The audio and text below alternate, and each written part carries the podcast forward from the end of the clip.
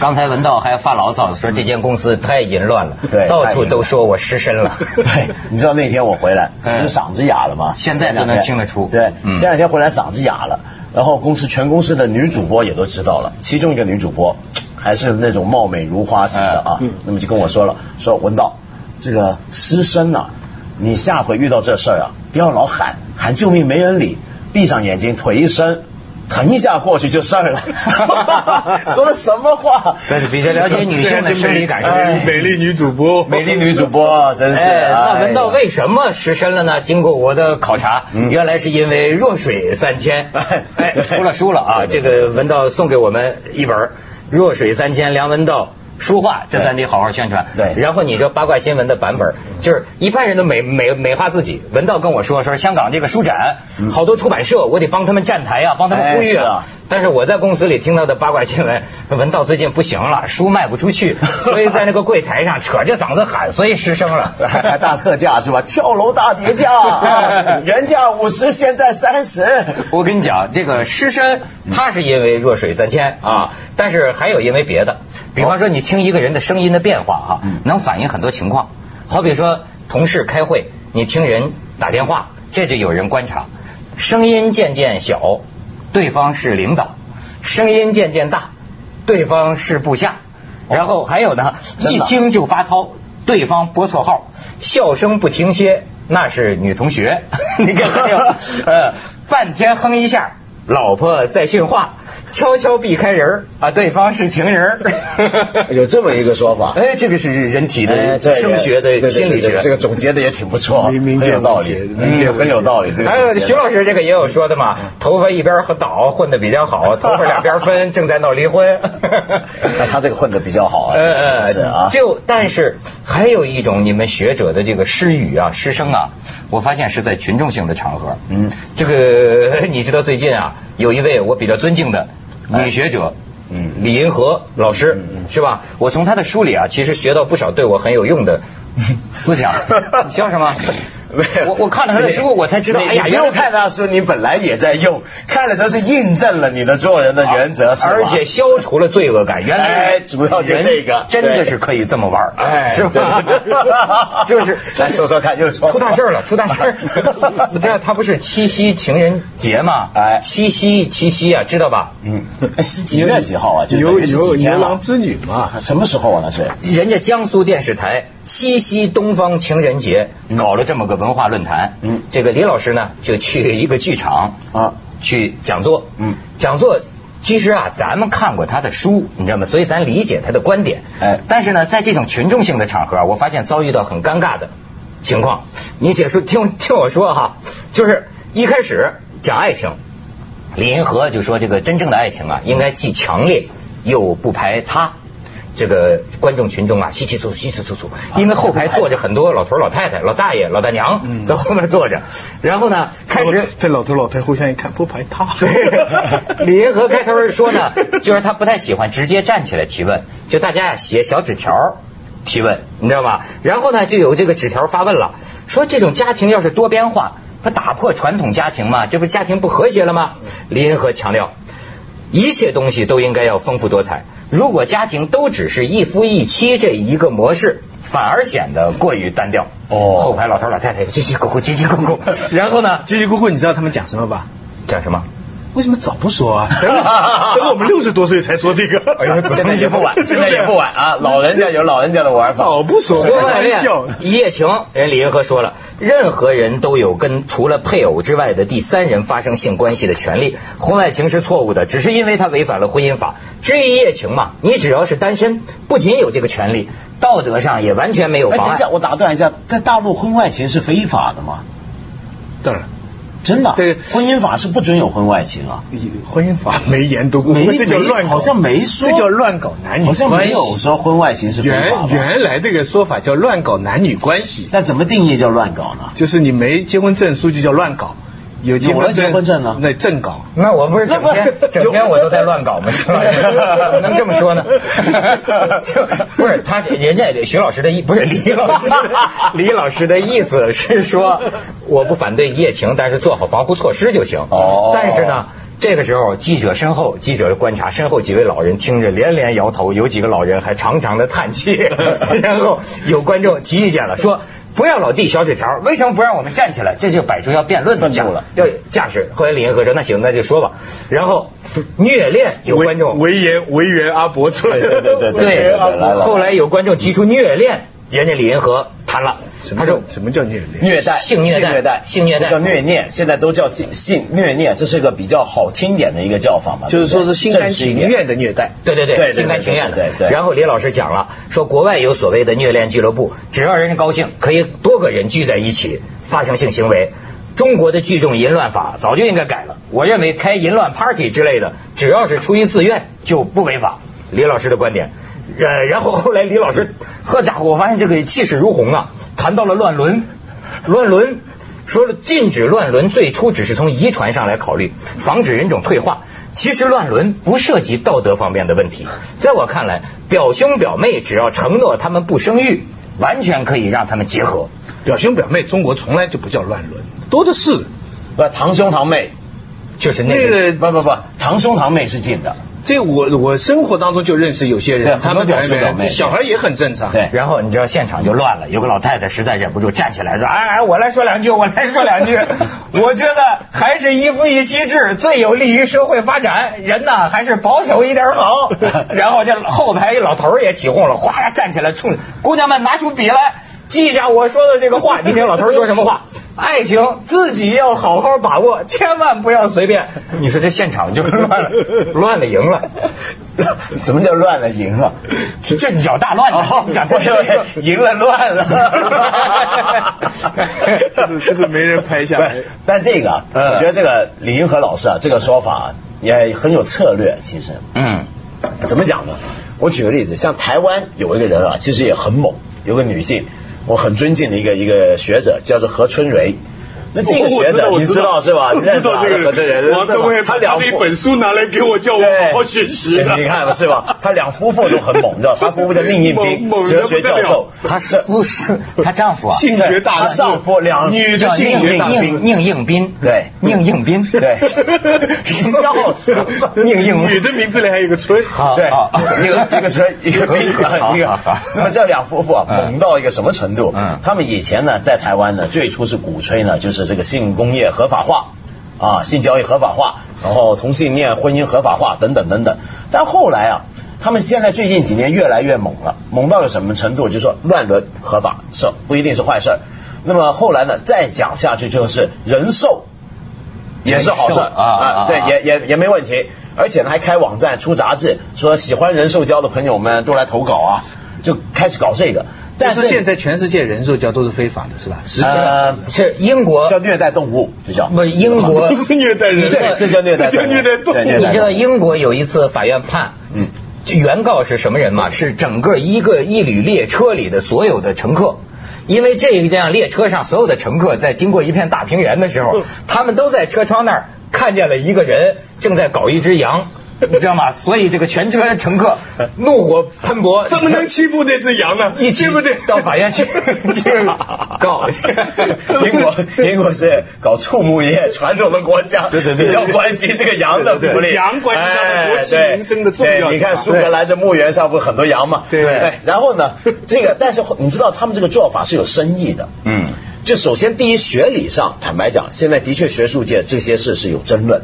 而且也真的有学者是提出这么一个观点，最有名的学者叫 Gary Robin，这个 Gary Robin 那个学者叫做性禁忌同心圆理论。嗯什么叫同心圆理论呢？他的意思就是这样，他说呢，呃，我们以前也说过，像比如说以前的古人啊，会认为食欲跟性欲都是两个对道德来讲有重大威胁的欲望，要控制。所以以前这个七宗罪啊，基督教讲七宗罪。贪饕不就是一种七宗罪吗？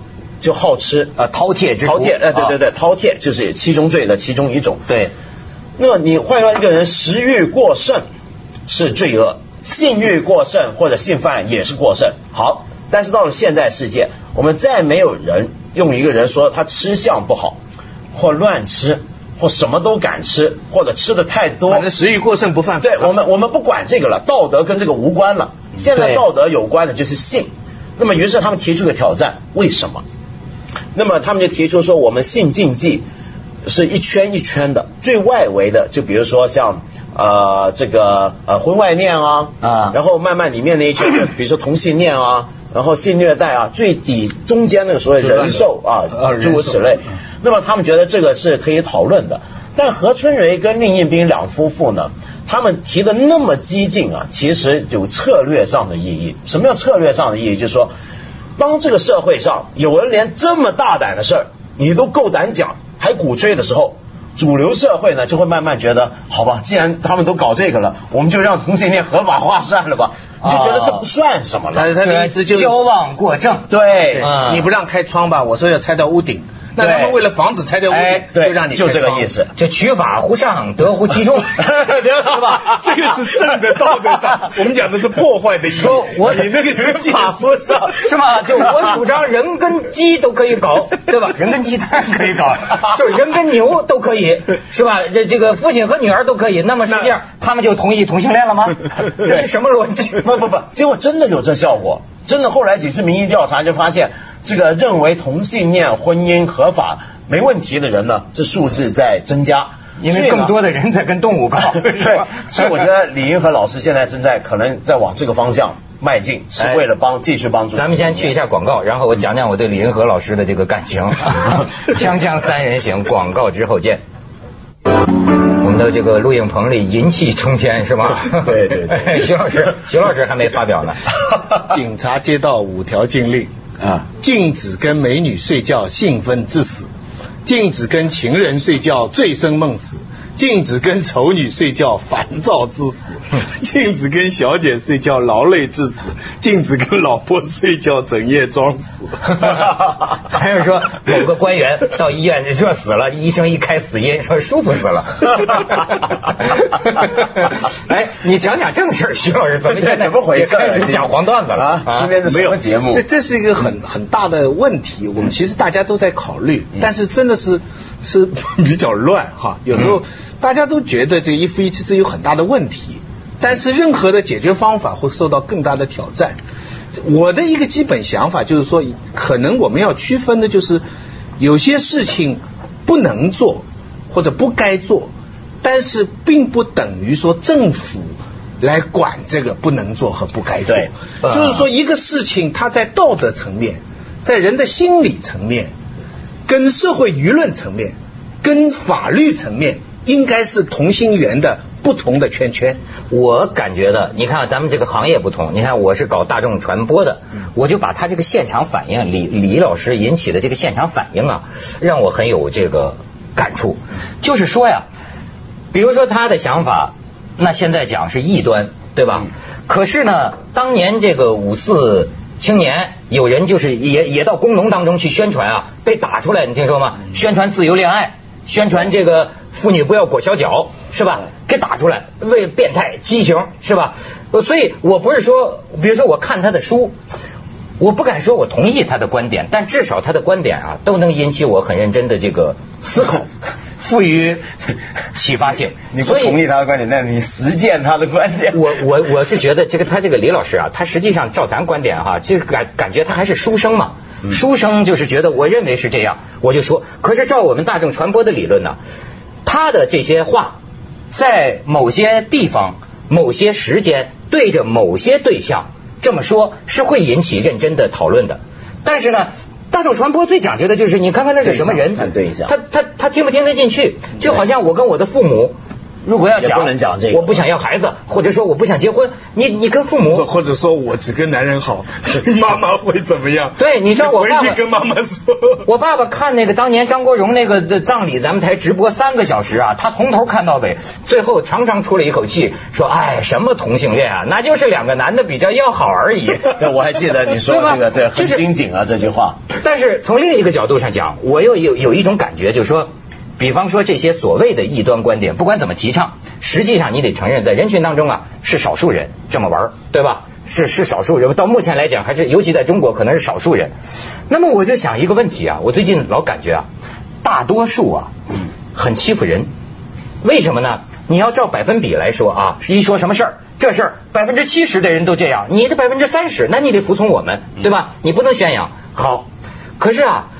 统计学上啊，我从另一个概念出发，我发现呢，如果按照类来划分的话，大多数就变成了少数。你明白我的意思吗？就大多数从类的角度来讲，你是一类。也许我这个百分之十包含了十类，那么你是不是因为你这个百分之九十的一类就灭绝掉我这个百分之十的十类？所以我说最近我对民主与专制都是这样灭的。我对这个生物多样性理论为什么很感兴趣啊？因为我就发现呢，国家地理频道讲啊，说一片社区不是社区，一片森林，是吧？有时候比如说说犀牛灭绝了，没什么，大多数物种还能生存。但有时候呢，这个链条上也许是吃犀牛身上的寄生虫的一种小蚊子灭绝了，一两年内整个森林荒凉了，全绝了。这就是生物多样性理论的必要性，就是说你要知道，它们相互依存。对这个，咱们说建设和谐社会，其实我觉得是个多元世界。这就让我比照这个生物多样性，就是说，比如说一夫一妻制，百分之九十的人是这样，没有问题。可是，是不是就不能允许这个百分之十的，但是它包含了八十种其他的组合方式？不，他他他。呃，你说对，但你们两个说的东西啊，加起来啊，这个正正就是现代西方啊自由主义，自由主义的一个精髓。我是在搞错误思想吗？啊，不不不不，这现代法治社会，这个自由主义讲的是什么呢？就是说，人呢是有不同的生活方式，人的生命的目标呢，应该是自己有权去决定的。你比如说，你想当个节目主持人，嗯，你想当个大学教授，或许我想当个和尚或什么的，然后你也可以决定自己的信仰。那么这些东西呢都不应该有别人来干涉的。那么为什么呢？因为就算就算啊，我们想追求一个集体的对人类大多数来讲最好的生活方式，但是我们不知道谁的生活方式才是最好的，对不对？曾经有一度大家都认为某一个最好的，对。但是没有几年，大家就发现这其实是最不好的，最不好的，诸如此类这样的情况。所以呢，既然如此的话，我们不如保存而且鼓励。各种不同生活方式的存在，然后呢，我们就能够互相学习了。哦，原来你是这么样过活的，哦，你是那样过活。然后我在想，哎，我这么过是好呢还是不好？那我要大家都想跟那个乱搞的学习呢？那不，起码我要知道有这回事。但事实上，这个社会不会都变成一个样。但但但重点在这。不不不，但难在但难在哪里呢？难在有些东西呢，它牵涉到对人的定义。你知道，我们普通的人在老百姓口里讲，有些事情不是人干的。那个在康德的理论来讲，这就是人性范围之外的，就是对人性的这个这个理解。比方说，西方现在认为同性恋是可以解释为人的行为的，人兽恋是被排除在在外的。嗯，那一夜情啊、婚外恋那更是日常生活的常见的。所以他们第一种他们几乎是赞成的，第二种是容许的，第三种是排斥的。那个排斥的，他们就把它排斥在对人性的正常的定义之外。那中国的情况其实一样，他不用那么学术的名字，但是老头老太太觉得你这事儿不是人干的。对你明白没有？但是问题是中国这三个东西，他看来都不是人干的。人兽恋、乱伦、跟同性恋以及婚外恋、一夜情，他觉得都不是人干的。因为我们过去对人性是六亿神州尽甚饶，你明白没有？对。所以这个人性特别的柳下惠加上七夕等等等等，所以这么大的一个人性的范围，就是说，其实把人性说的很小了。嗯。但是我是始终怀疑，如果你彻底打开的话，哈，比方说人跟鸡啊，或之类之类，人会受不了。潘朵拉之匣，不，因为人人有一个问题是，一个人能做，人人都能做。从伦理上来讲是这样的，你可以选择不做，但是只要这个东西是合法的，不受谴责的，能做。那那那只羊，那结果就是全世界的动物成了被压迫的阶级。人类个，咱们去一下广告先，锵锵三人行，广告之后见。是这样，就是自由主义还有个很重要的一个面向，就是说，既然我们容许不同的人有生不同生活方式，而且假设我们不会全部都变成一样，人是不可能这样的，因为人性也是多样性，我们不会说，比如说我们开放宗教信仰的嘛，对吧？我们说，哎，你可以信佛，可以信基督教，但不会说大家既然能信佛了，我们都信佛，不会的。那么，于是呢，这时候政府该怎么办？他说，政府是没有权利去干涉 这些私人生活领域的事。什么叫私人生活领域？就你想做什么样的人？呃，这生活方式你需要什么样的资源才能满足你的生活方式？比如说，我举个例子，资讯。呃，对我每每一个人来讲，我想过一个美好的生活，我要先知道有哪几种生活的方法。就有怎么玩的，对，什么玩法？对，那么你得让我知道这社会上有什么玩法，你不能不让我知道。我整天充分研究这个，就是这人活着怎么能玩得爽，玩得快活？哎，我不一定干，但是你让我不知道我吃亏，然后政府就不能管这个。他的意思就是小政府，他他应该让人民选择自己做什么样的人。对，但是问题是大政府是什么呢？你们随便做什么样的人，但是你不能做坏人，对你不能做阶级敌人。而这个坏人的敌人的范围一扩大以后，你比方说一夜情啊、乱搞男女啊、生活问题，马上变坏分子了。对，那你就被排除在关键还是对人的法律上跟道德上的定义的问题。你看，我觉得，你看，我是一个主持人哈，我就发现啊，我就有两面性，在台上好像光明正大的，对吧？实际我就发现，在私生活里啊，我干什么都像做贼似的。为什么？因为啊。好像我的就是你心里有一部分是跟大家一样的，比如说呃监督政府、贪官污吏，这这是一样，你可以在这儿讲。可是你私生活里，你知道很多事儿是别人。